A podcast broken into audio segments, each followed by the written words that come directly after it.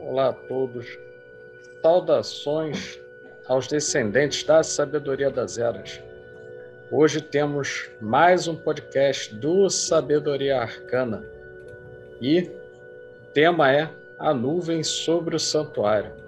Temos conosco aqui nosso nosso amigo, irmão, colaborador Adílio Jorge Marques. Boa noite, bom dia para quem estiver ouvindo, boa tarde. É, essa é a nossa gravação. Obrigado aí pelo carinho, pelo convite. Vai ser um prazer mais uma vez estarmos aqui hoje Sabedoria Arcana, trazendo uma temática que é pouco discutida, pelo que eu tenho visto, e que é de extrema importância para o mundo iniciático. Perfeito. E hoje nós temos como, como grande convidado o Christian Reveles, que foi recebido no martinismo brasileiro em Santa Maria, Rio Grande do Sul. Já publicou e traduziu estudos e trabalhos sobre a tradição martinista, entre eles o documentário Vida e Legado de Jacob Boehme o glossário de Jacob Boehme, artigos sobre martinismo e martinesismo, vários, né? alguém de vasto conhecimento sobre a temática. Então, muito bem-vindo, Christian. Para nós é uma felicidade muito grande poder contar com a sua participação nesse programa que visa a trazer o conhecimento para o grande público de maneira a não só retirar certos preconceitos, certas visões pouco precisas, como também trazer um pouco mais dessa sabedoria de diferentes vertentes. E aí hoje queremos muito agradecer a você. Muito obrigado, Opa. Christian. E, e estamos abertos aqui para suas considerações iniciais antes de nós adentrarmos ao, ao tema. Opa, que isso, eu que agradeço o convite, tá? É, boa noite a todos os ouvintes, Sabedoria Arcana. Bem, eu queria aproveitar a nossa conversa de hoje para trazer um desses mestres que ficam ali em segundo plano, né, que sempre estão na estante das ordens, né, tá lá o nuvem sobre o santuário, né, é, mas a gente sabe pouco sobre a, a origem, a, a, tradição desse mestre, como que ele eh, fez o, o percurso dele, né, e, e aí, no caso, hoje vamos falar sobre o Eckhart Hausen, né, autor de Nuvem sobre o Santuário, e eu busquei fazer uma pesquisa, assim, uh, botei para traduzir sites russos, sites alemães, assim, sites franceses. É, consegui encontrar quatro obras dele publicadas aqui no Brasil, né? O Forças Mágicas da Natureza, publicado pela Rosa Cruz Áurea, Nuvem sobre o Santuário, é, pela Morque mesmo, Algumas Palavras do Profundo do Ser, pela Rosa Cruz Áurea, e o Catecismo da Alquimia Superior, publicado pela Sociedade das Ciências Antigas, SCA. Aí eu fiz essa leitura, recolhi esse material, juntei um monte de anotações aqui e uh, vamos ver no que, que vai dar, né? Eu acho que o, o mais importante é, é, tentar levantar um pouco essas outras figuras, né? Porque, bem, Saint Martin, Pasquali, Villermoz já estão bem nesse centro, mas tem vários mestres, né? Que estão em segundo plano. Por exemplo, Gistel, no Senda do Homem Celeste, a Madame Guyon foi uma quietista francesa, o Kirchberger, o Barão Kirchberg, que troca as cartas com Samartã, né? Tem vários mestres com histórias bem interessantes aí, com, com o seu próprio valor, suas, suas próprias descobertas e tal, suas próprias contribuições, que ficam um pouco ofuscados, né? Pela, pelos grandes nomes, né? O Bohème e tal. Então, uh, ultimamente eu tenho buscado interar na vida desses outros mestres, né? E, bem, eu não sei se já posso começar falando um pouco de Katzhausen. Eu acho que sim, acho que você pode, pode sim. Queria só fazer uma observação. Uhum. Claro. É, a gente já vai começar com o centro da temática, né, mas eu queria, assim, de maneira inicial, mais uma vez, deixar registrado aqui no nosso podcast o agradecimento pela participação do Christian, que, como você descreveu no início, Pablo, é, ele tem já um, um trabalho muito interessante que eu recomendo a todos os ouvintes que busque no YouTube, em outros lugares, é, pelo nome dele, que vai aparecer na nossa descrição, quando lançar essa gravação, que já vai ser para o próximo ano. Mas é um trabalho fantástico, maravilhoso, as entrevistas dele são excelentes. extremamente esclarecedoras e didáticas. E, inclusive, eu assisti a entrevista que você deu sobre a iniciação, está dividida hum. em quatro, quartos, quatro partes. É, é muito interessante. Eu acho que é, é fundamental para qualquer tradição é, ou não, que qualquer ouvinte esteja seguindo, ou goste, não, não importa, mas é, entender né, essa temática que você colocou lá. E de uma certa maneira, como você já explicou, é, Nuvens sobre o Santuário, que está nas prateleiras, mas quase não se discute, eu acho que é, já são grandiosíssimas contribuições que você está dando para o nosso métier né, e para aqueles que são buscadores. Então, mais uma vez agradecer a você, é, parabenizando você pelo trabalho que você faz. E eu tenho certeza que é, vai ser muito importante. Muito obrigado, Edinho. Tá? Bem, então é isso. Vamos partir aí pro, pro homem. Perfeito. Vamos então. Uh, Vamos lá. Olha, duas coisas muito interessantes que eu queria levantar é que o Eckhart Hausen ele é conhecido por dois outros nomes ou, ou denominações, né? Amigo de Munique. Que amigo de Munique? Se vocês forem na, nas cartas de Samartin e Kirchberger, vocês podem, é, tem duas versões, né?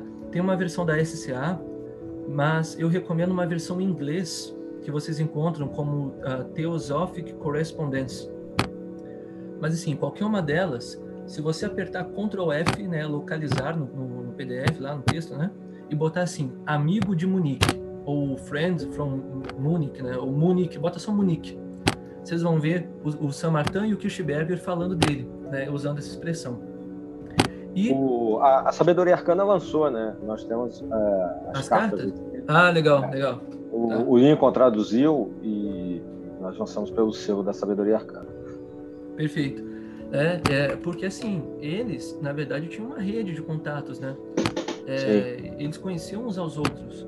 Por exemplo, lá nas cartas, eles falam do amigo de Zurique. Quem que é esse amigo de Zurique? É o Lavater, Caspar Lavater. Esse Caspar Lavater, ele era amigo do Mesmer, amigo do, do Kardec. Ele era um, um magnetista.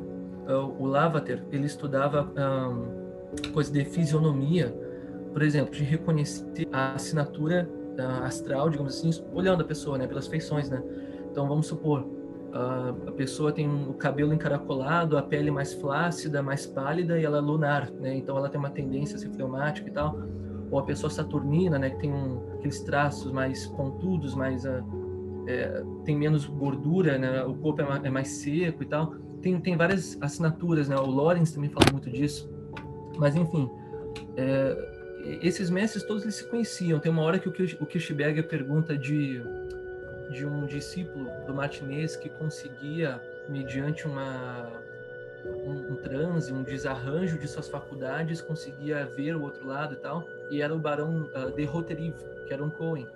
Então, assim, é, havia um movimento, eles eram todos parte de um movimento. Esse movimento era o movimento da teosofia, né? Hoje em dia a gente escuta a teosofia, associa com Blavatsky, Sociedade Teosófica, mas na verdade a Blavatsky se apropriou desse termo. Essas, é, esses pensamentos, né, é, que misturavam magnetismo com especulação ocultista, é, com iniciação, com hermetismo, eles já eram uma corrente, um movimento né, que existia sem orientalismo, sem nada dessa parte, e que corria dentro das lojas. Para vocês terem ideia, uh, o mesmo uh, Charles Stewart, né, que assinou a patente do pai do Martinez de Pasqualin, é, o, o, Charles Stewart, ele também contratou o John Sparrow, que trouxe os ensinamentos de Boêmia para a Inglaterra. Uh, também trabalhava para ele William Law, que foi o primeiro tra tradutor de Boêmia, inclusive as versões do poema que o Samartano leu, leu foram da, do William Law. Um, esse Charles Stewart também ele é indicado como sendo o suposto iniciador do Von Hund, né, que é o que fundou a Observância Templária. Então assim, Sim. esses caras estavam conectados, estavam todos conectados, né? É, era uma, eu posso dizer que era uma vertente, uma vertente.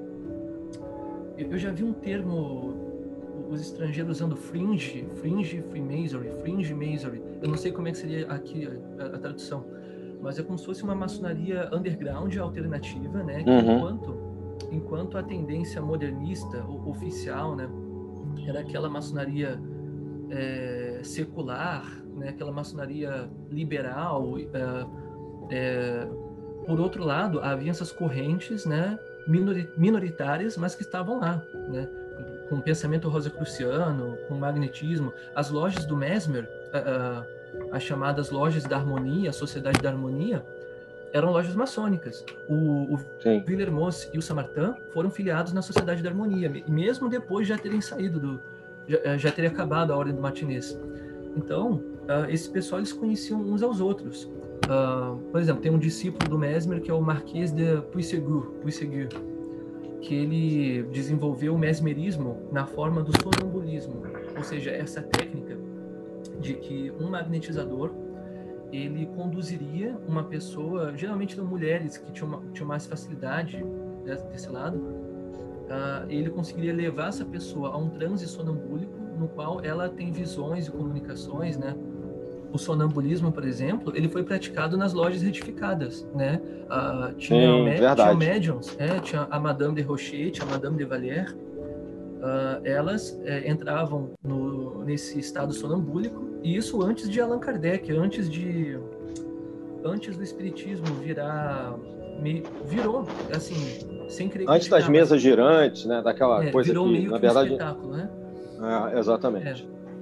É. as irmãs assim, Fox isso antes desse, dessa popularidade toda essas coisas já aconteciam nas lojas maçônicas né esse experimento essa experimentação com esse oculto e tal então, é, era uma corrente, eu posso definir dessa forma, era uma corrente alternativa de maçons com pensamento hermético, rosa prussiano e tal. E agora, para falar do Eckhart Hausen, o mais interessante. Ah, ah, sim, eu falei de um dos nomes, né? Amigo de Munique. O outro nome pelo qual o Eckhart Hausen é conhecido é Aetilus Regulus. Duvido alguém aí adivinhar de onde que é esse nome. Aetilus Regulus. É, é Aetilus Parece nome Parece nome de estrela, mas não. É verdade. Olha só. É. Olha só.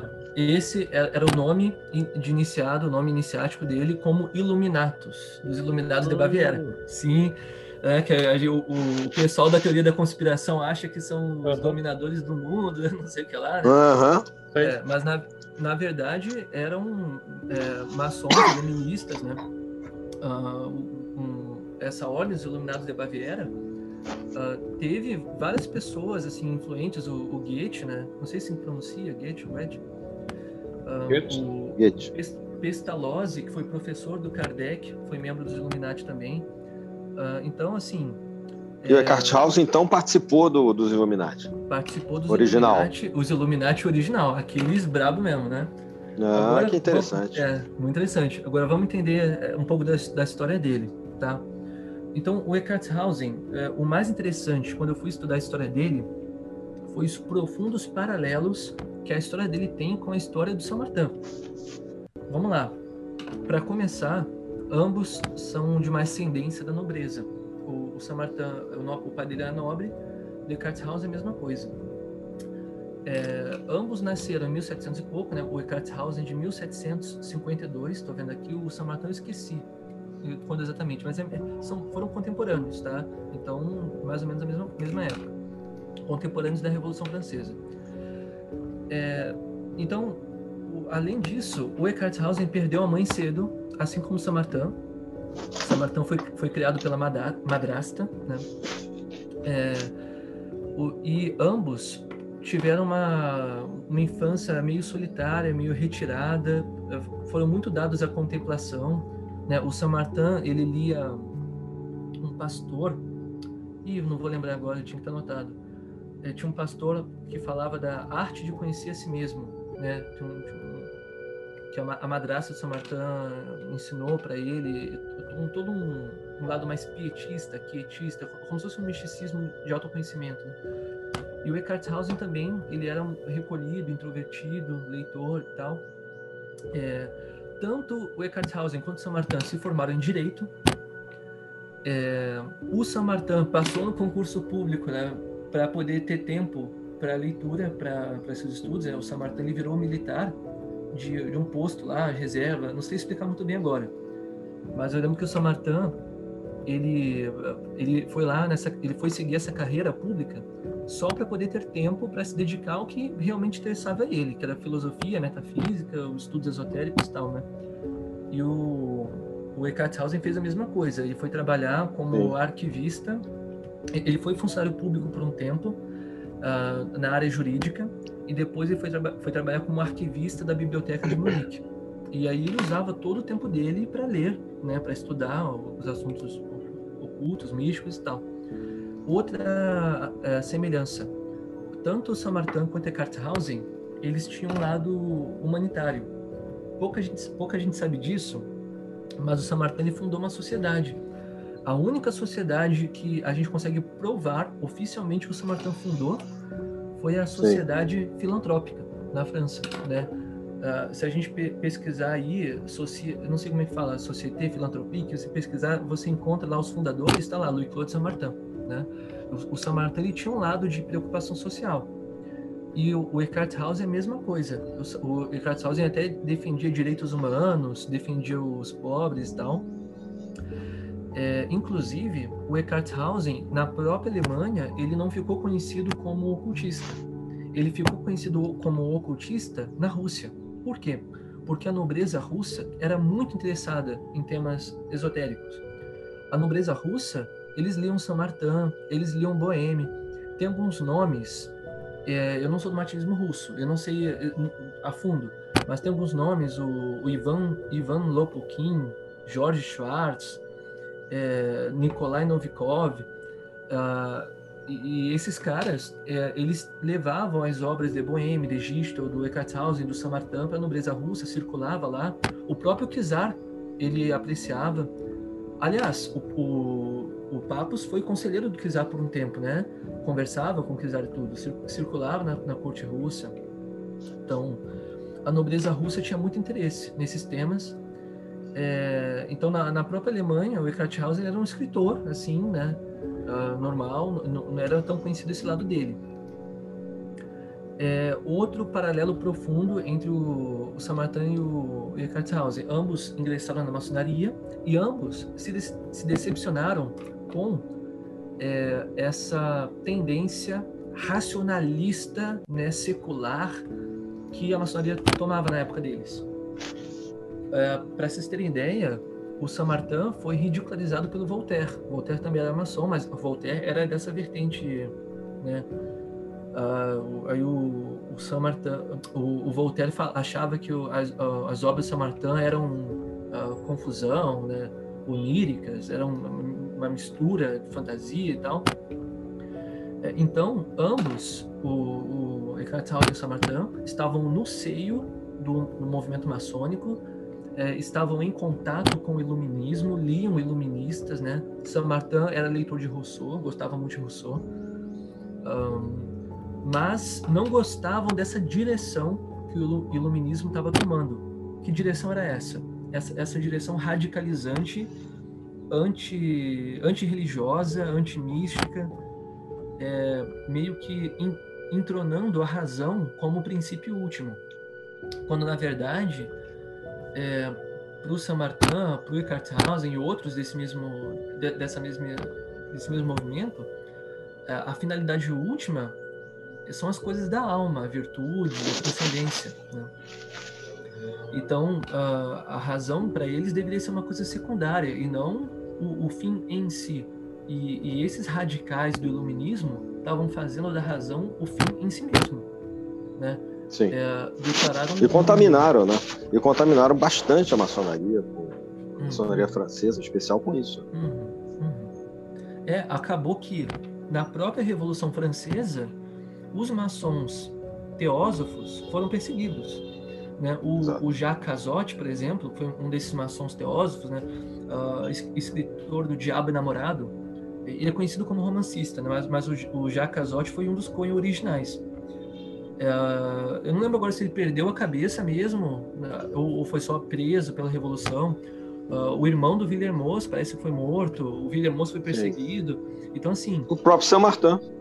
É, o, o próprio São Martin escapou também. por pouco, teve problemas também. É. Quase e pegam ele. Pois é, então, assim.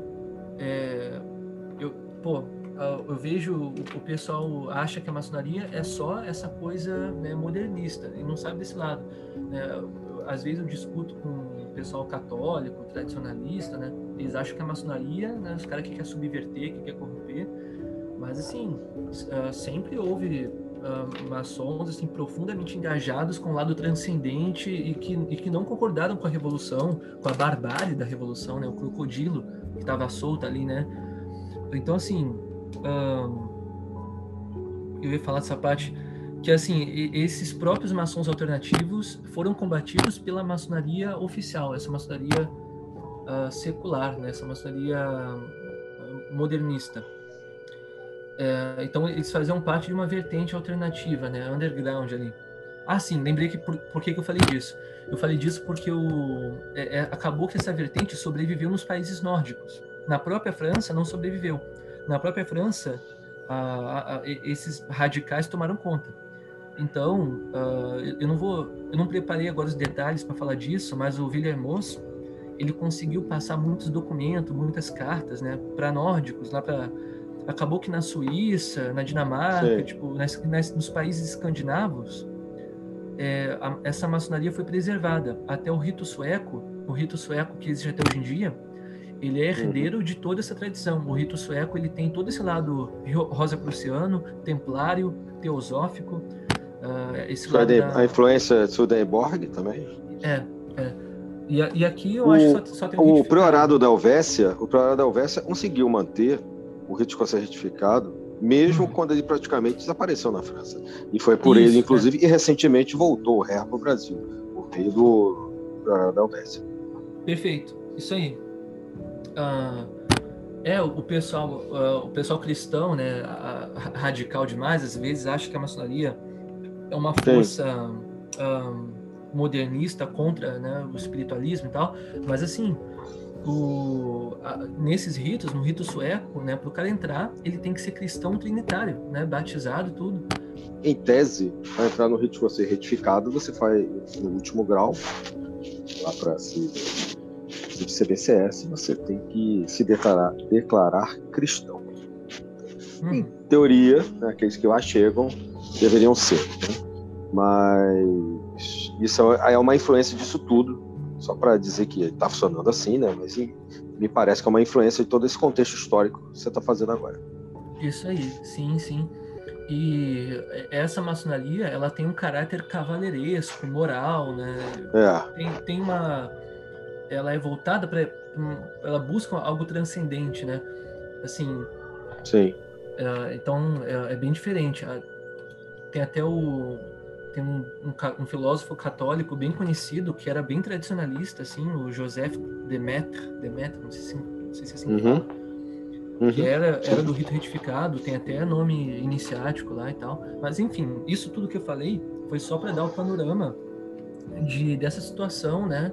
Uh, desse contexto que era o mesmo do Eckhart Hauser, o mesmo do Kirchberg, o mesmo do Mesmer, o mesmo do Sartre, era o mesmo contexto. Eles eram maçons alternativos todos, né, é, só, que estavam buscando algo mais, algo oculto, teosófico, transcendente, né, é, em vez dessa, desse lado radicalizante. E aí, claro, assim como o Samartin ele foi rompendo com a maçonaria oficial, o Eckartshausen também rompeu com os Illuminati, tá? Porque chegou uma hora que ele pensou assim: isso aqui tem objetivos políticos, isso aqui não está buscando uma, a, a dignidade da, é, transcendente do homem, sabe? Isso aqui não está preocupado com o bem maior, está preocupado com causas revolucionárias apenas. E aí o, o Eckartshausen rompeu com os Illuminati e apesar de ter ficou com esse nome iniciático, né, que é o Aetilus Regulus. Uh, e o Samartin fez a mesma coisa com a maçonaria, apesar de que o Samartin se afiliou depois na Sociedade da Harmonia, do Mesmer, que, que já era né, essa maçonaria diferente. Bem, então já, já, falamos aqui um pouco do lado biográfico, né? Então uh, vamos entender agora um pouco a teosofia em si mesma, né? O que é essa teosofia e qual que é a proposta do Eckhart Hausen? Uh, essa teosofia então, ela floresce aonde? Ela, o primeiro a ser chamado de teósofo, que eu saiba, é o próprio Boêmio, né? É, e, e qual era o contexto do Boêmio? O contexto do Boêmio era de uma Alemanha luterana que uh, permitia uma, um contato pela liberdade de, de leitura, né, de circulação, permitia o contato com obras várias, né, Paracelsus, Agripa e tal, então uniu-se a, a, essa espiritualidade uma busca pela, pela por esse lado mais oculto e também junto com a busca uh, do conhecimento científico, alquímico, tudo. Então, é meio que um conhecimento totalizante, né? É, totalizante no sentido de que assim, não é isso aqui não é apenas uma crença. Eles querem realmente ter um contato com a verdade, um contato com assim o, o mistério das coisas, né? É, um contato experimental. Eu acho que a, a principal característica da teosofia é esse contato experimental. Os vários teósofos buscaram esse contato de várias formas, né? Na época do Martinez, buscaram tentando, né, conjurar eh, gênios, agentes, né, que viessem e tal. No Villermoz, a, a Madame Valière tentando uh, meio que psicografar, né, aquelas comunicações. Uh, o Swedenborg, a Swedenborg, como que eu não falei aqui do Swedenborg, né? Porque ele é o, é o clássico teósofo, né? Swedenborg é um cara que teve vi, visões do astral, né? E trouxe suas revelações. Então, uh, uh, o arquétipo do teósofo é, mesmo, é meio que essa figura, né? O, o teósofo é essa figura que, que buscou esse contato experimental com a verdade e que trouxe a sua experiência e, e relata a sua experiência. Uh, o próprio Boêmio, né? O Boêmio ele escreveu as visões dele. o Aurora Nascente, o primeiro livro do Boêmio, na verdade, os discípulos dele pediram para ele escrever foram as visões que ele teve, que ele contava para os discípulos e tal, né? Então, o, o, eu acho que o, a característica geral dos teósofos é ter esse contato. E o Eckhart Hausen era alguém que uh, teve contatos com, com o lado espiritual, né? contatos com, com agentes, né? Ah, sim, isso me lembra outro paralelo que eu devia ter falado. O Eckhart Hausen também achava perigoso as práticas de invocação, mas ao mesmo tempo ele, é, ele se comunicava e é, aconselhava uh, essa, que houvesse essa comunicação com agentes e tal. Mas qual era a diferença? A diferença é que, em vez de você é, forçar isso sob a sua vontade, na verdade, você deveria alcançar uma afinidade, e isso eu li no Forças Mágicas da Natureza, pessoal que gosta do ocultismo vai gostar mais desse livro, vai gostar mais desse do que do Nuvem Subsantuário, tá? É, o Forças Mágicas tem no Brasil pela Rosa Cruz Áurea, mas não publica mais, só se comprar usado, mas tem em espanhol. Você pesquisar uh, fuerzas, fuerzas mágicas e tal, você encontra em espanhol. Mas voltando aqui, o, o Eckhart Hausen acreditava na lei da afinidade, na lei da analogia. Como é que isso funciona? Funciona assim, ó. Se você entrar uh, se você estabelecer afinidade com alguma coisa, você vai entrar em contato no, no invisível com os uh, espíritos afins. Uh, deixa eu ver como é, como é que a gente consegue exemplificar isso. Vamos supor. Ah, isso aqui, ó, isso aqui dá para ver, dá para ver fisicamente isso. Se você pegar um, um, um violão, você pegar um violão e afinar duas cordas no mesmo tom, tá? se você tocar uma das cordas, a outra vibra junto. Isso é físico, isso acontece. Pega agora um violão aqui, né? Se você afinar agora, né? Afina, afina o misão em, em si, afina o lá em si. Se tu tocar um deles, o outro vibra junto, tá? Então, voltando aqui no Eckhart Hausen, o princípio seria o seguinte: você tem que buscar é, ser merecedor dessa eleição, tá? Aqui entra um, um, dos conceitos centrais no pensamento do Eckhart Hausen, que é a, o, a ideia de eleição. A, a, a sociedade, a, o colégio invisível, o santuário, né, ele é uma sociedade de eleitos. E a eleição é uma coisa que vem de cima, vem do alto. Né? É, os próprios Coens originais, né, eles buscavam a eleição. Eles, eles faziam aquelas práticas, né, os jejuns, prostrações, orações, mas eles não tentavam forçar o, o invisível, né? Forçar como se fosse uma, um pacto, uma coisa assim, né? Uh, então, o, os Coen buscavam a eleição, que é esse contato do alto, que por isso que o pessoal buscava, por exemplo, fenômenos, né? Que o fenômeno é como se fosse um alô, um alô do invisível. Então, a, a busca pela eleição é, uma, é algo que vem do alto. Você, na verdade, vai trabalhar para se tornar merecedor de ser eleito e não tentando é, submeter o invisível uh, à sua vontade, entende? E essa é a diferença entre o, o teurgo né, e um, um, mago negro, alguma coisa assim, né? O mago negro ele tenta é, subjugar o invisível, né? Ele, ele usa a astrologia não para se autoconhecer, ele usa para tentar prever, para tentar dominar. Ele usa as invocações, né? Não para um, um, um, fim maior. Ele quer dominar, ele quer subjugar, ele quer impor o egoísmo dele. E aqui não. A, a ideia é que é, se tornando afim com a, as virtudes, com o bem maior, com o amor, a sua alma vai meio que, uh, digamos assim, tocar no mesmo tom, como se fosse um instrumento, né? Você vai tocar no mesmo tom que o colégio invisível. E aí e esse colégio invisível, ele vai sentir esse chamado porque você é, você estabeleceu analogia. É complicado esse assunto, né? Mas uh, não, mas ele é muito importante porque é. tá na por trás de, do funcionamento de, é. de todas as tradições, né? Daquilo que inclusive você está praticamente fazendo um passeio né? sobre a questão da própria é. iniciação naquela época. Então entender isso é fundamental. É, a, a ideia é mais ou menos a seguinte: assim como aqui no plano físico uma parede ela é uma barreira para você não consegue transpassar com seu corpo, né? No invisível, essas barreiras são as afinidades. Então, assim, é, para você estar em comunhão com os mestres, com os, os, superiores desconhecidos, você tem que ser afim a eles. Então, você tem que é, cultivar isso. É, aliás, o próprio Samartã ele fala isso também. Tem uma no finalzinho das cartas, o Samartan fala que não tem problema uh, vierem agentes, não, não tem problema virem, virem agentes, virem causas segundas. O, uh, o problema é você fazer da causa segunda uma causa primeira, ou seja, fazer do fenômeno o fim em si. O fenômeno ele tem que ser uma consequência, ou seja, uh, você está buscando se transformar, está né, tá, tá buscando se regenerar, e aí é, ao longo dessa busca tem dons, tem coisas que acontecem de forma inexplicável, né? Tem, acabam acontecendo algumas coisas e, e, essas coisas têm que ser consequência. Você não tem que estar buscando ver luz, ouvir som, né? E esse, aliás, por sinal, o erro dos Coens, né?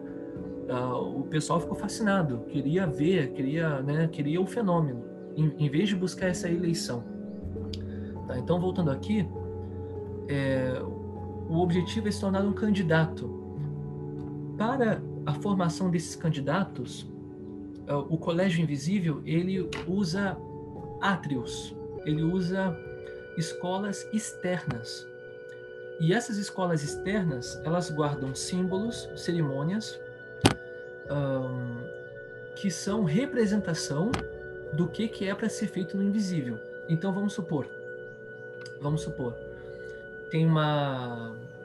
Imagina que tem, tem um ritual que você entra com uma forca no pescoço e com uma venda, né? E aí uh, o seu iniciador vai tirar sua venda e vai tirar a forca. Isso é uma representação do que você tem que fazer espiritualmente. Você está uh, ah, conduzido pelas paixões, né? A forca do, dos vícios, das paixões, né? E a venda dos sentidos que impede você de olhar além da matéria. Então, uh, essa, esses sinais visíveis da escola iniciática são uma é como se fosse uma é uma alegoria do que você tem que fazer no invisível. E é isso que importa. É, é possível ter graus é possível ter títulos. Ah eu peguei até um trecho de um outro livro de Carteshausen esqueci de citar esse Cartas Rosa Cruzes. Esse tem pela Fraternidade Rosa Cruz Max Heindel Ó, diz assim: os verdadeiros Rosa Cruzes formam uma sociedade espiritual, sem cerimônias nem cargos. Ou seja, uh, toda a pompa ritualística, né, aquilo lá tá ali apenas para te fazer lembrar do, do, que você tem que fazer no invisível. Né? Toda aquela, uh, aquela realeza, né, aquela, aquele lado cavaleiresco ali, aquilo ali não é para você se sentir um nobre, se sentir um aristocrata, né, cheio de capa, cheio de espada, não é isso, né? A, a, espada que você tem que recuperar, né, a lança de quatro pontas, diria Samartã, que você tem que recuperar, né, é no espírito, é no invisível. E aquilo, aquilo tá ali para te lembrar, é como se fosse como se fosse a reminiscência de Platão, né? Aquela coisa que é, é um gatilho que está ali para despertar você. E quando você despertar, você vai se tornar um candidato, né? E quando você se tornar um candidato, você vai, aí sim você vai bater na porta do, do colégio invisível. E, e, é o colégio que vai te observar, é o colégio que vai vir, é o colégio que vai te instruir. O, o Samartã, nas cartas, ele diz o seguinte: que ah, os agentes que vêm em nome da causa primeira, que vêm para o bem, eles não estão preocupados em você uh, ficar adorar eles. Eles não querem que você fique fascinado com eles. Eles querem te ajudar na sua regeneração, certo? Então, assim, uh, eles não vão querer, por exemplo, se apresentar como né, fulano de tal, para você ficar fascinado. Não. Eles querem a, a, sua transmutação, a sua regeneração. Eles não se importam, uh, por exemplo, que você nem saiba que eles estão te inspirando, que você nem saiba. Às vezes, eles estão ali te amparando, os mestres, né, os uh, auxiliares invisíveis, né, eles estão ali te amparando, inspirando, uh, sugerindo, né, né? Pô, Martinez diz que todos os pensamentos bons e maus vêm do intelecto bom ou mal. Então, às vezes você tem uma inspiração, né, uma oração, de repente nasce, você sente uma consolação no seu íntimo, né? E pode ter um agente invisível ali sugerindo aquilo. Mas o, os agentes uh, bons, os, bom, os bons intelectos, uh, eles não querem ser adorados. Então eles vão fazer isso né, para o seu bem. O que você tem que buscar é o bem maior. Né? Essa que é a mensagem. O que você tem que buscar não é o ver coisas ocultas e tal, né? esse espetáculo. Isso daí é, isso daí é o, eu acho que é a grande chave da, das ordens, como a gente uhum. né, tem desde a, desse período já era já tinha suas conturbações. Uhum. Pessoal fala muito disso na maçonaria, e algumas outras ordens maiores. Eu acho que essa é a grande chave, né? as pessoas não se deixarem perder por esses símbolos externos e uhum. acharem que essa é a realidade, quando a realidade está em outro plano, está em um outro sentido, completamente diferente.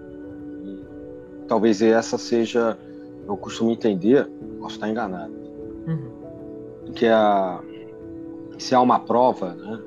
como às vezes algumas iniciações a pessoa é testada né, nos elementos, ou numa coisa, ou numa outra, é, eu acho que a verdadeira prova, ou talvez a primeira ou a maior delas, é justamente isso que você acabou de escrever agora, em relação aos símbolos, o que deve ser realmente feito, qual é o real e aquilo que é uma alegoria.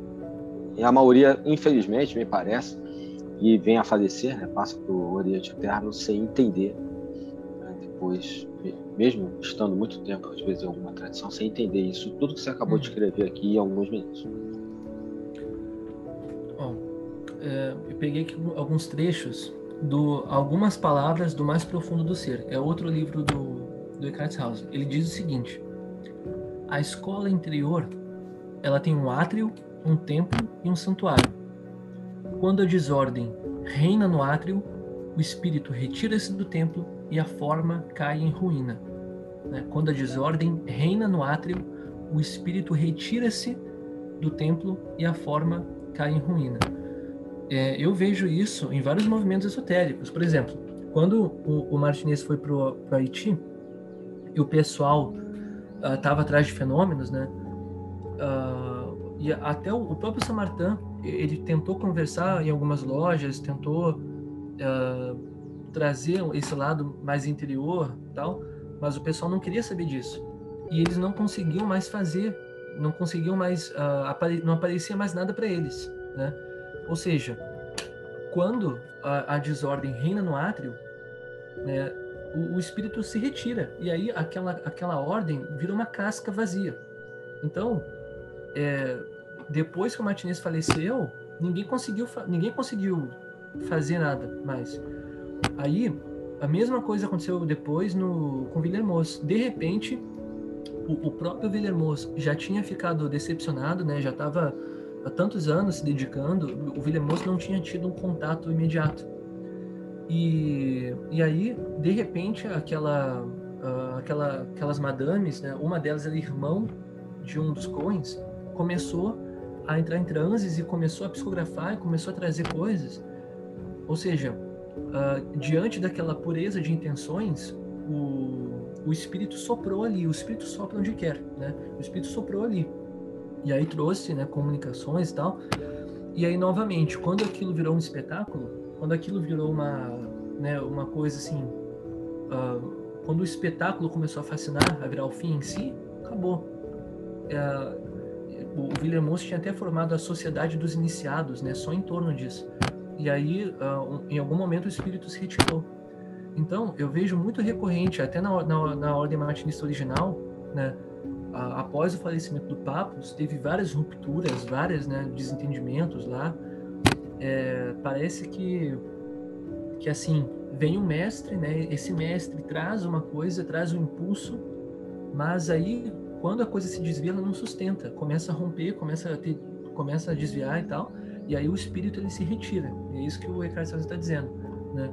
Na verdade, a, o colégio invisível ele usa essa, essas ordens externas como antecâmara. É, e ele usa e quando elas deixam de servir ele se retira.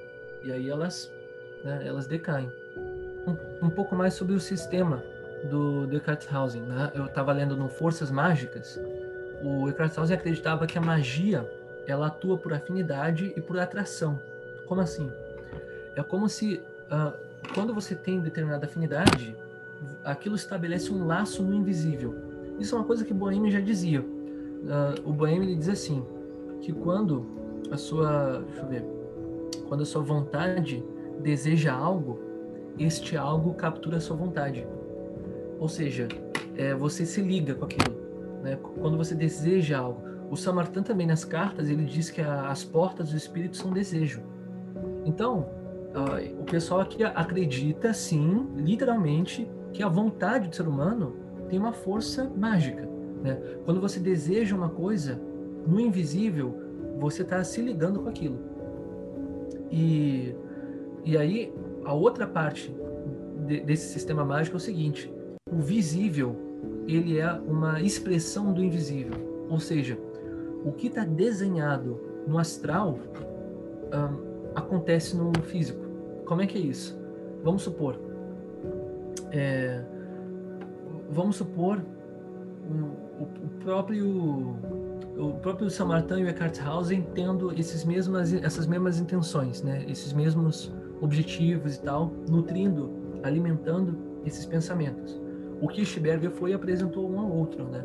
Ou seja, algo no visível ligou aquelas almas, né? Aquelas almas que no invisível já estavam em certa comunhão, uh, o mundo visível ele vai se organizar, ele vai dar um jeito para manifestar. Por quê? Porque aquilo já já está já tá formado no astral. Quando uma coisa está formada no astral, ela se manifesta no físico, né?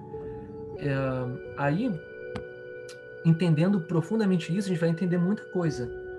A gente vai entender como que o Adão ele era originalmente um rei da criação e como que ele se torna um escravo. Por quê? Porque se o visível ele é uma manifestação do invisível, aqui eu estou em Eckarthausen ainda, eu estou em Eckarthausen, mas é, é o me são as mesmas crenças que estão no Martinez e estão no Samartan também, tá? Estavam é, nos três. Então, estou falando dele, mas não deixo de falar do, do sistema de todos. Porque o Adão, ele reinava interiormente. Ele reinava pela vontade dele. Então, o visível se submetia né, ao invisível. Quando o Adão ele passou a desejar o visível, quando o Adão ele quis uh, reinar sobre o, ele quis se apropriar, se apossar, né? O, o tratado diz que que Adão foi tomado de um êxtase uh, violento. Nesse momento que ele quis, com a vontade dele, uh, se apossar, desejar o que é visível, o que é exterior, nesse momento, o que é exterior se apossou dele, porque ele estabeleceu ligação com, uh, com o visível. Ele, ele se permitiu escravizar pelo visível. E aí, Eckhart Hausen vai dizer o seguinte: da mesma forma como numa escola iniciática. o espírito se retira para o interior. Quando a, quando a escola se desvia, né, o espírito se retira para o interior e o templo né, fica uma casca vazia. Do mesmo modo, quando Adão ele quis reinar, ele quis se apossar, ele quis, né, é, ele desejou o, o físico, o, o, a luz em Adão se retirou para o interior e abandonou o exterior aos elementos. É, então, o, o, Adão ele perdeu a sua capacidade mágica. Isso está no Forças Mágicas, tá? Eu estou trazendo Forças Mágicas aqui porque o Nuvem sobre o Santuário, o, o Eckhart Hausen escreveu no fim da vida dele. O Nuvem sobre o uhum. Santuário uhum. foi uma síntese. E, então, uh, a gente tem que entender os alicerces do pensamento para entender o, o, topo, o teto. Né? Vamos entender os, os, pilares, né? as colunas do pensamento. E as colunas do pensamento do, do são essas. Né? Existe uma força mágica. Essa força mágica é a vontade. A vontade é uma força de atração. Ela, ela atrai por afinidade e o homem, a alma do homem estabeleceu afinidade com a matéria de alguma forma. Aí entra nem dá para entrar aqui hoje, né? Teria toda aquela discussão do que, que foi a queda, né? O que, que foi a queda dos prevaricadores tal. Entra toda uma discussão. Mas fato é que aqui estamos, né? Estamos aqui nesse mundo. É, nós temos, por um lado, os instintos, os sentidos, né? Nós temos, por outro lado, uma vontade que é, consegue sobre, sobrepujar esse, esses sentidos e esses instintos. E para o Eckhardshausen está aqui a chave. E para o Samartan também. O Samartan também falava isso, que a chave está no desejo.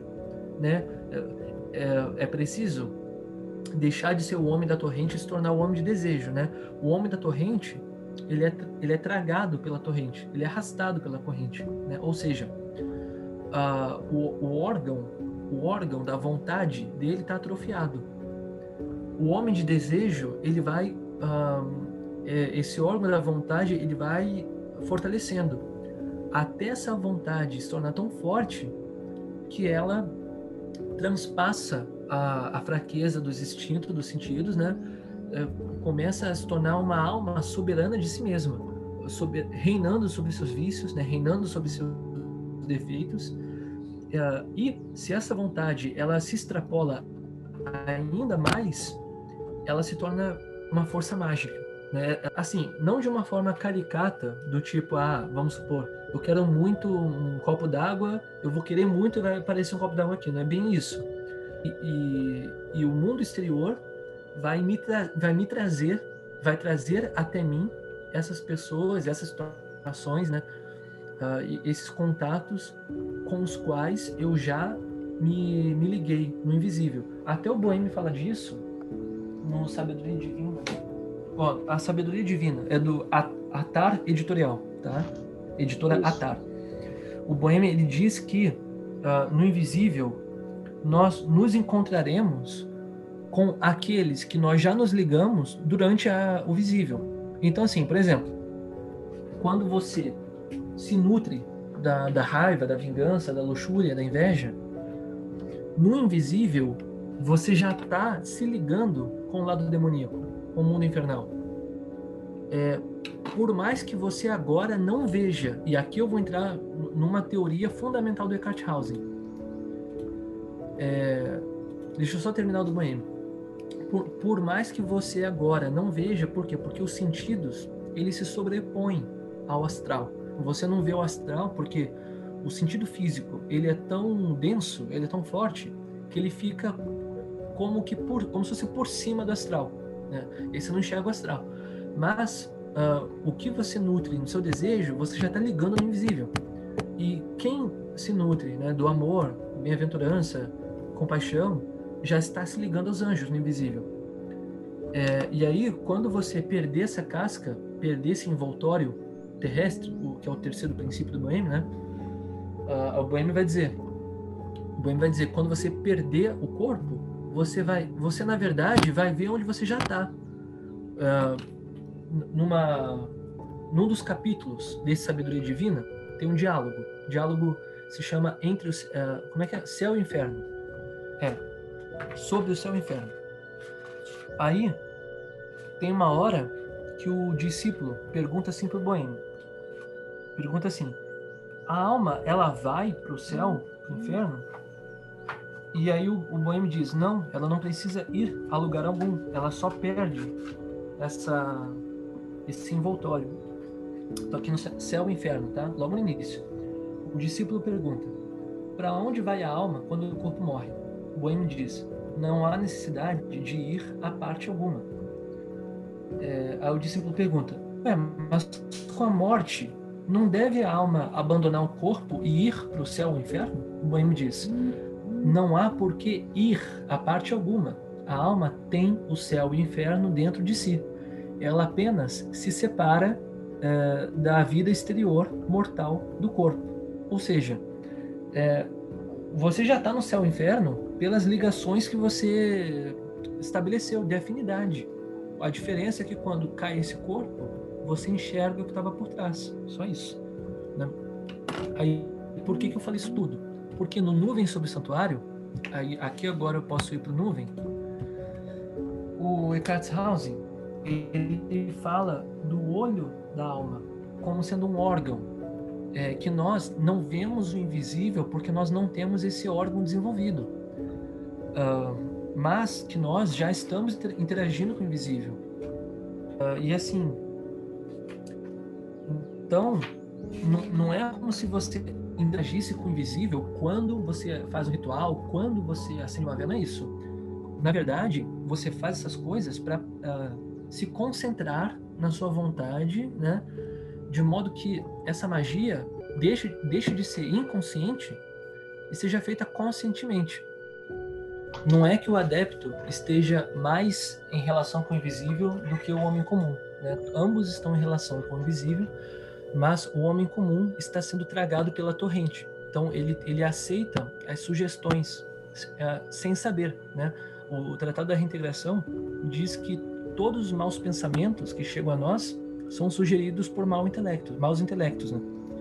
Então, uh, o homem comum ele, ele sente essa influência e ele uh, aceita como se fosse dele, como se viesse dele. Né?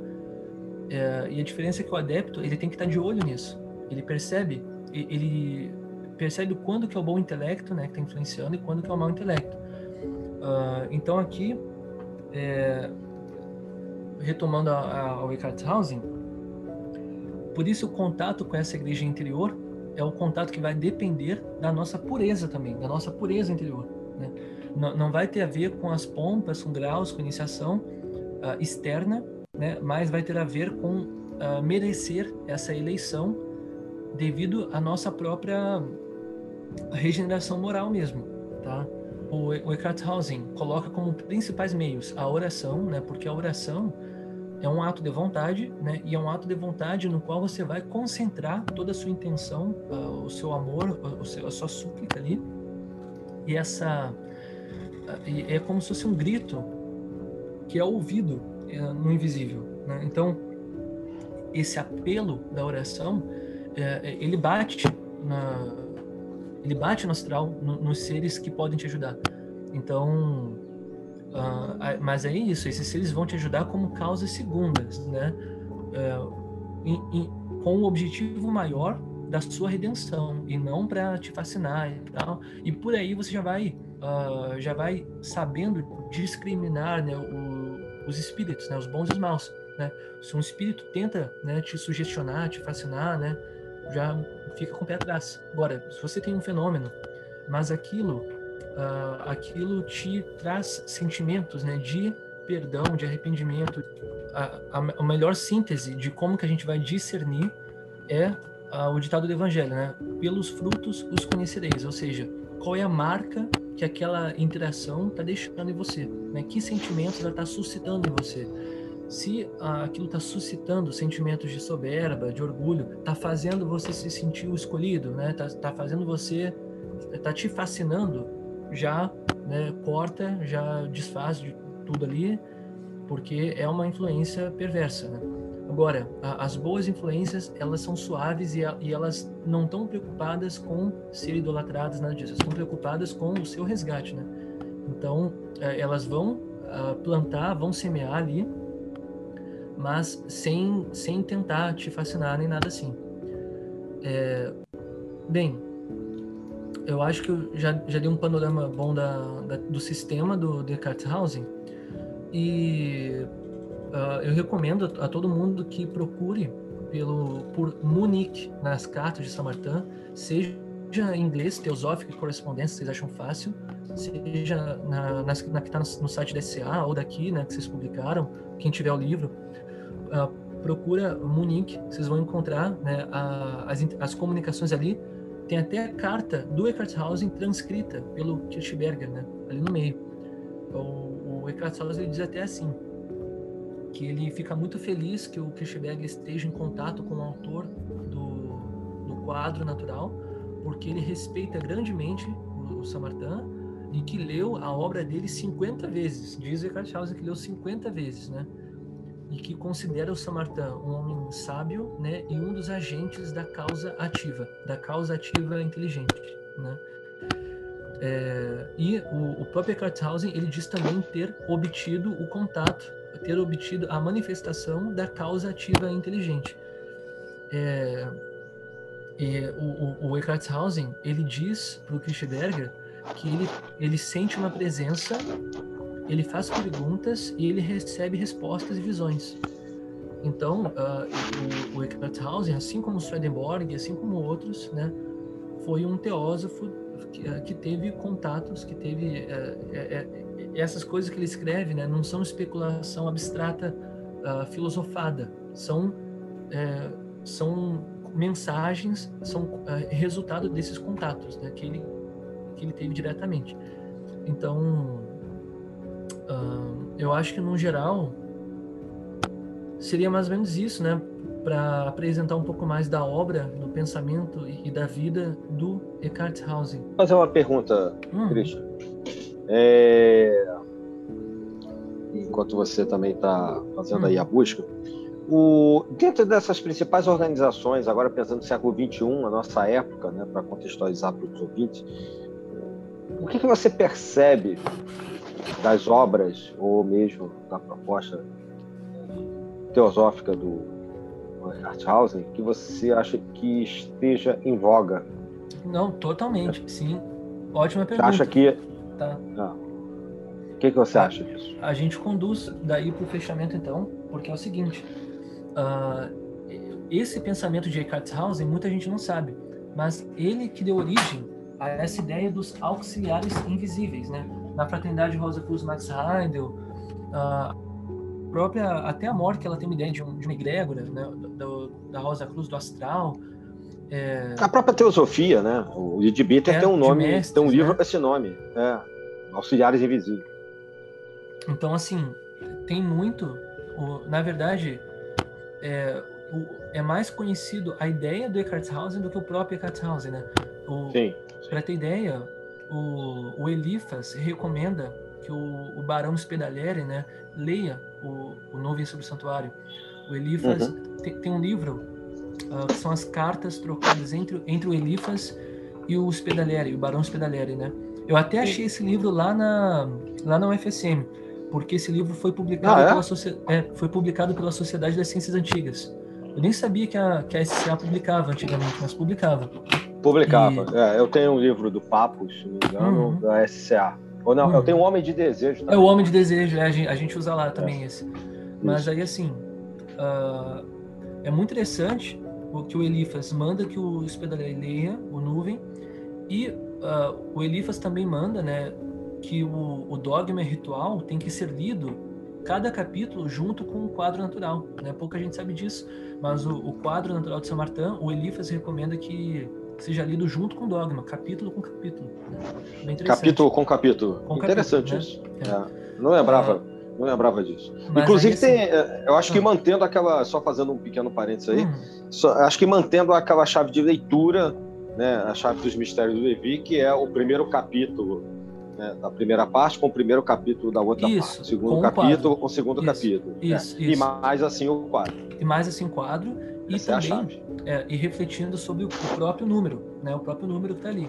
Então, uhum. o número 2, né, o 2 é a dualidade, é o binário, né? O 3 é a síntese, uhum. o ternário, o 4 é o quaternário, né? Aí o 15 uhum. é o diabo. Okay. Aí você pensa, é, porque tem uma ele... relação com o tarô, é, né? Querendo ou não é, querendo, ele acabou fazendo. É, aí você pensa, pô, por que, que Elifas está ensinando necromancia, magia negra, né? Porque o 13 é a morte, o 15 é o diabo.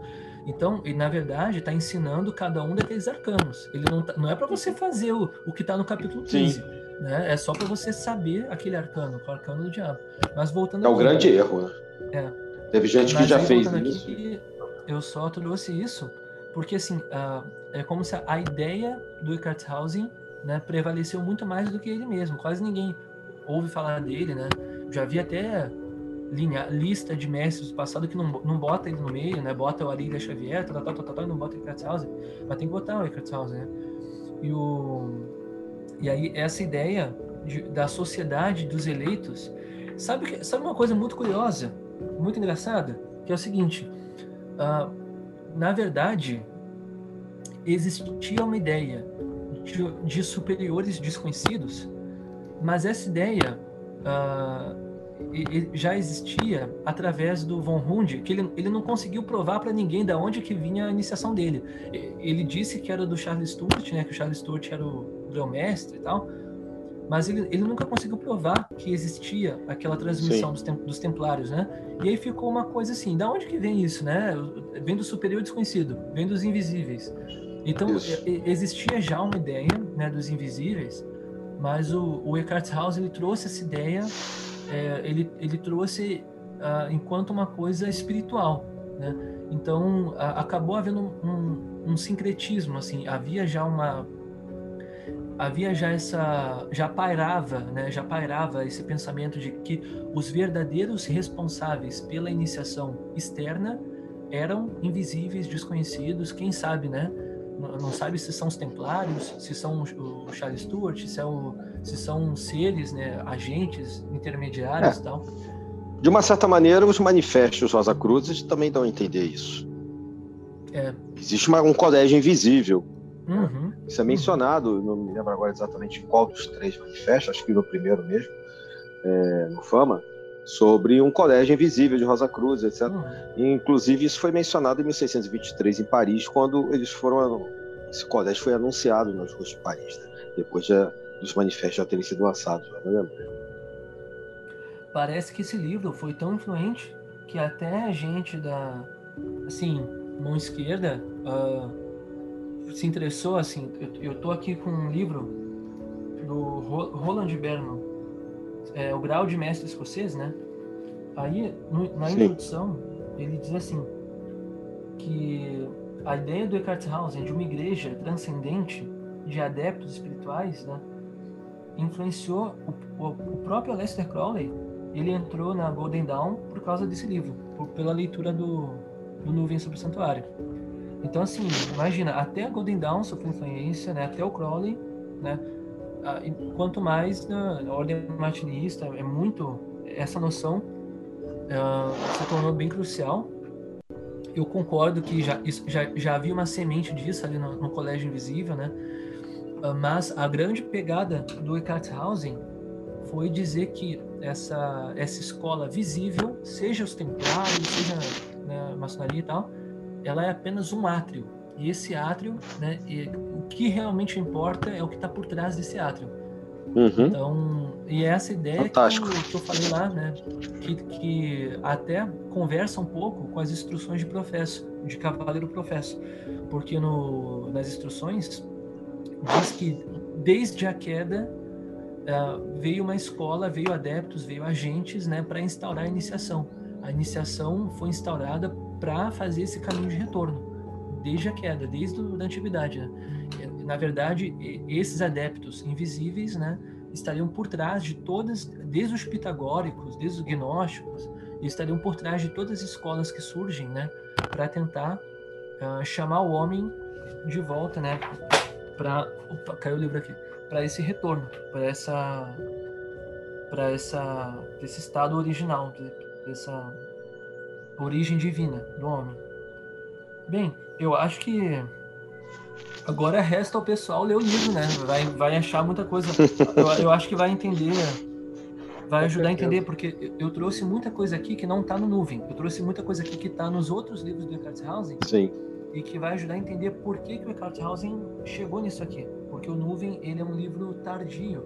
Na verdade, o Kirchberger escreve para o Samartin que o Eckhart-Hausen está tá redigindo o Nuvem justamente para ser uma é, para ser uma provocação, uma provocação, porque o, o outro título do Nuvem é assim, ó, algo de que a filosofia orgulhosa do nosso século não suspeita, né?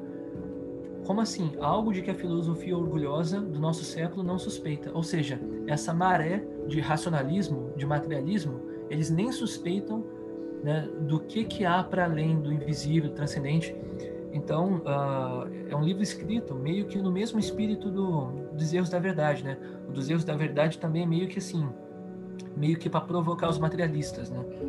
Então, uh, eu, eu acho que o pessoal vai conseguir fazer um, um proveito legal do nuvem, né? Uh, com as referências que a gente levantou aqui. E eu espero que sirva para levantar um pouco a, a, curiosidade em torno desse mestre, que eu, eu espero que as pessoas pesquisem, né, se interessem e tal, que, que venham mais estudos, né? Que venham mais estudos sobre o Eckhart Hausen. Da minha parte é mais ou menos isso. Muito bom. Perfeito. É, a gente sempre fala, né, nos nossos, nas nossas gravações. Não sei se alguém tem proposta... mais um comentário. Hum. É, não, pois é, eu eu estou comentando aqui o seguinte, que a gente sempre fala nas nossas gravações que a ideia não é esgotar o assunto. O que você fez é perfeito. É, hum. é, você colocou as obras, né, o que há de principal na filosofia, fez hum. biogra uma pequena biografia. Isso é para chamar a atenção né, realmente das pessoas para essa personagem que acaba, como você mesmo falou, uhum. está, mas não está. Né, estão presente. É indicado como leitura, é, é indicado pelos principais, talvez, ocultistas do Ocidente como referência e muitas das vezes não é colocado à disposição como é, leitura desde que a pessoa entra numa determinada é, organização, num, num, caminho iniciático. Então, eu acho que esse objetivo, como a gente costuma falar, né, é chamar atenção e despertar curiosidade. E certamente, na, na minha opinião, a gente alcançou. Não sei qual é a visão do Pablo. Sim, sim, eu acredito que foi plenamente atingido, até porque nós estamos abrindo caminhos né, né, na nossa proposta, trazendo algum direcionamento. E esse direcionamento que você traz, Christian, é muito interessante realmente como referência e como referência primordial né, para muita coisa que está sendo é, divulgada hoje, mas cuja fonte, às vezes, as pessoas sequer imaginam qual é. Uhum. Então, acho, acho muito, muito interessante mesmo. É, e eu já aproveito para deixar uma proposta, baseado no que você falou no início, Christian. Eu acho que valia a pena, é claro, tudo com calma, né? Hum. Combinado. Por exemplo, falar do Git, falar, por exemplo, do Gitchell, eu acho que eu não, não conheço nenhum podcast ou um programa que tenha falado ah, realmente do Gitchell. Oh, é verdade. Ninguém, eu não vi nenhum ainda aqui no nenhum. Brasil, assim. É, nenhum. A gente é poderia fazer. Muito importante. A Madame Guion também eu não ah. vi nada né, aqui no Brasil, acho que nós poderíamos fazer. Né? É, eu acho que são personagens. Se você quiser também sobre Jacob Boehme, a gente está sempre para falar, fazer alguma coisa sobre Jacob Boehme. A gente pode fazer de repente até no canal do YouTube também. É, aí é uma dinâmica um pouco diferente, ter o hum. vídeo, né. Mas acho que esses três personagens, eu particularmente gostaria de a gente você já fica pré-convidado, né? Por isso também, caso te interesse, você queira, porque a gente poderia fazer um painel né, com, obviamente nós já falamos, hum. é, a gente já tem quase, nós já temos mais de três anos de podcast, a gente já falou sobre martinismo, já falamos sobre martinesismo, já falamos nesse caso um pouco do vilermosismo, não temos um programa específico sobre o Vilermos, nem o rito certificado, mas é, mas esses personagens como você mesmo colocou no início, estão sempre à baila, estão sempre por aí e estão sempre uhum. mencionados, porque as tradições estão sendo vividas, né, nas várias linhagens, etc. Mas esses outros que a gente está mencionando, não. Né? Eu acho que a gente podia fazer é, um, um, certo painel, gravar programas assim como esse, que não foi longo, e falar do Hitler, do Dion, do, o Boêmio acho que merece uma extensão um pouco maior, provavelmente por tudo que você também já indicou aqui, né? o não sei, o próprio Barão, de repente, que, nas cartas com, o Saint Martin. Eu acho que são personagens que mereciam um certo debate e a gente podia trazê-los, né, se vocês concordarem, o Pablo também, Sim, claro. É bom. Né? E a gente teria, depois de um tempo, nós teríamos um certo esboço, um painel bem interessante para aqueles que quisessem é, se inteirar desses momentos, desses arcabouços que estão realmente, como vocês falaram, por trás dessas tradições né, que a gente, que você colocou, o martinismo, talvez principalmente, mas não só o martinismo. É, só, o, o Gisto é muito importante. É, eu já visitei lojas martinistas, todas tinham o Senda do Homem Celeste ali na estante, né? Da, da editora Sim. Polar, o azulzinho, né? Isso. Ah, esse Senda do Homem Celeste, olha, vai ser muito interessante depois de ler o Eckhart Hausen, porque é o seguinte, o Eckhart Hausen, ele vai falar de um certo uh, um corpo de luz que a gente tem que regenerar, uhum. que a gente, a gente, tem que transmutar. É, e, na verdade, o, o, toda a busca da alquimia interior é para que a nossa alma consiga, de alguma forma, manifestar esse corpo de luz. E o Gistel, ele vai falar, ele vai aprofundar esse tema do corpo de luz, no Cena do Homem Celeste. Como que o, o, Adão perdeu esse corpo de luz e como que nós podemos recuperar esse corpo de luz, né?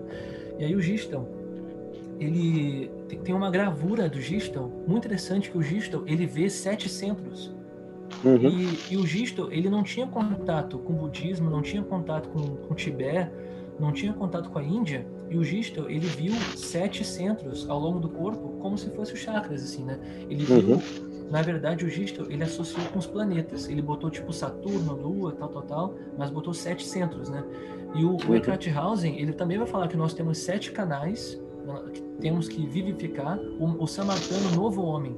Vai falar que temos sete fontes, que temos que que a nossa alma tem que jorrar, que tem que desabrochar.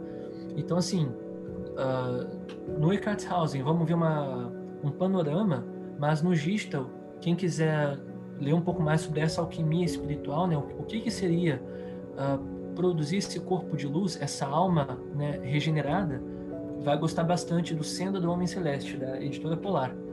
Tá? Fica a recomendação também. Sim, isso é importante. Então já fica o convite, se você quiser, Christian, uma próxima gravação, justamente, hum. né, sobre esse livro. Ah, né, sim. E você pode falar sobre esse livro e sobre, hum. né, obviamente, o conteúdo dele, etc. E esse hum. personagem também, que, na minha opinião, é, é, ainda muito mais desconhecido, mais escondido do que Eckhart Hausen. É, ele, então, acho que ele é desconhecido pra... e tem tudo a ver porque ele também aparece nas cartas do, do Saint Martin. É interessante, é, nas cartas do Saint Martin, se você ler do início ao fim, tudo.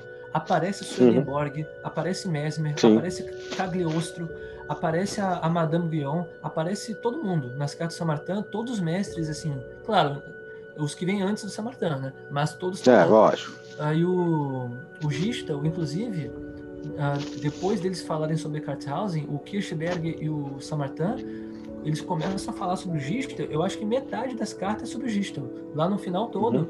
eles começam uhum. a conversar, né?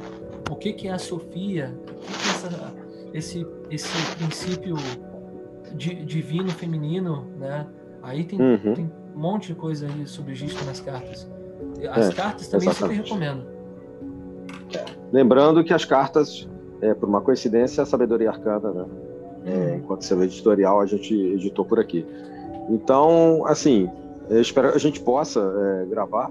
Fica aí o convite quando você achar que está pronto, você tem condições, a gente marca. Uhum. E da minha parte, Pablo, eu achei que foi excelente. Espero que as eu pessoas também. possam é, aproveitar, porque a quantidade de informações que estão é, é, na verdade, foi uma palestra, né, que o Christian Sim. deu hoje, é muito grande. É verdade. que interessa a qualquer tradição, a qualquer caminho, como ele também já mencionou aqui. Sim.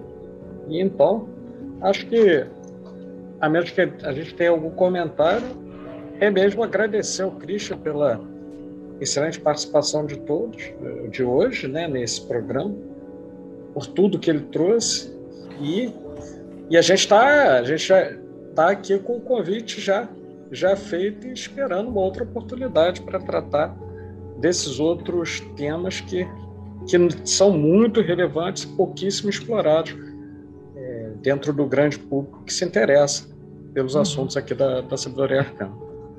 Então, acho que, acho que é, é isso. é isso. Então é isso. Vamos deixar nossa saudação final né, ao pessoal. certo? Começando Vamos começar convidado. pelo Christian? Isso. É, exatamente, nosso convidado. Não, da minha parte é isso mesmo. Eu só agradeço o convite.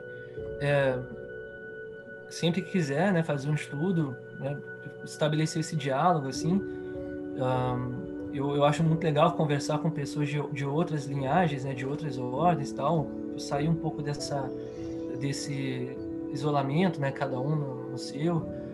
Então, eu converso com gente de todas as ordens, né, e, e tento trocar esses estudos sempre que sempre que chamarem, assim, eu tô lá. Então, fico à disposição e agradeço o convite. Bom, então é isso, Adílio. Bom, eu queria agradecer ao Pablo né, e, em especial ao nosso convidado, Christian. Mais uma vez, obrigado. Exatamente, foi muito bom. Né, o convite, como já foi colocado aqui, a gente reitera.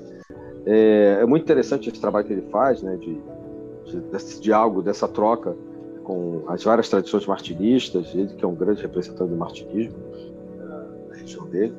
E espero, assim como todo o trabalho, já foi dito no início, todo o trabalho que ele tem já está começando a ser vasto, e mais o podcast de hoje, Sabedoria Arcana, a gente possa dar uma pequena contribuição. Então, agradecer, e, é, deixar minhas saudações arcanas a todos e lembrar né, para ao Pablo né, a todos sobre as nossas redes sociais, né, para a gente convidar o pessoal a visitar as redes sociais da Sabedoria Arcana, onde poderão encontrar não só esse podcast que a gente está gravando, mas todos os outros para trás. Perfeito. Então, nos despedimos por aqui, desejando que o público tenha gostado e que em breve teremos mais e mais convidados, mais assuntos relevantes chegando. E dentro das redes sociais, não esqueçam também de ver o nosso site www.sabedoriaarcana.com sabedoriaarcana.com.br. É isso, saudações arcanas a todos. Tchau. Saudações arcanas. Tchau, tchau. Saudações. Tchau.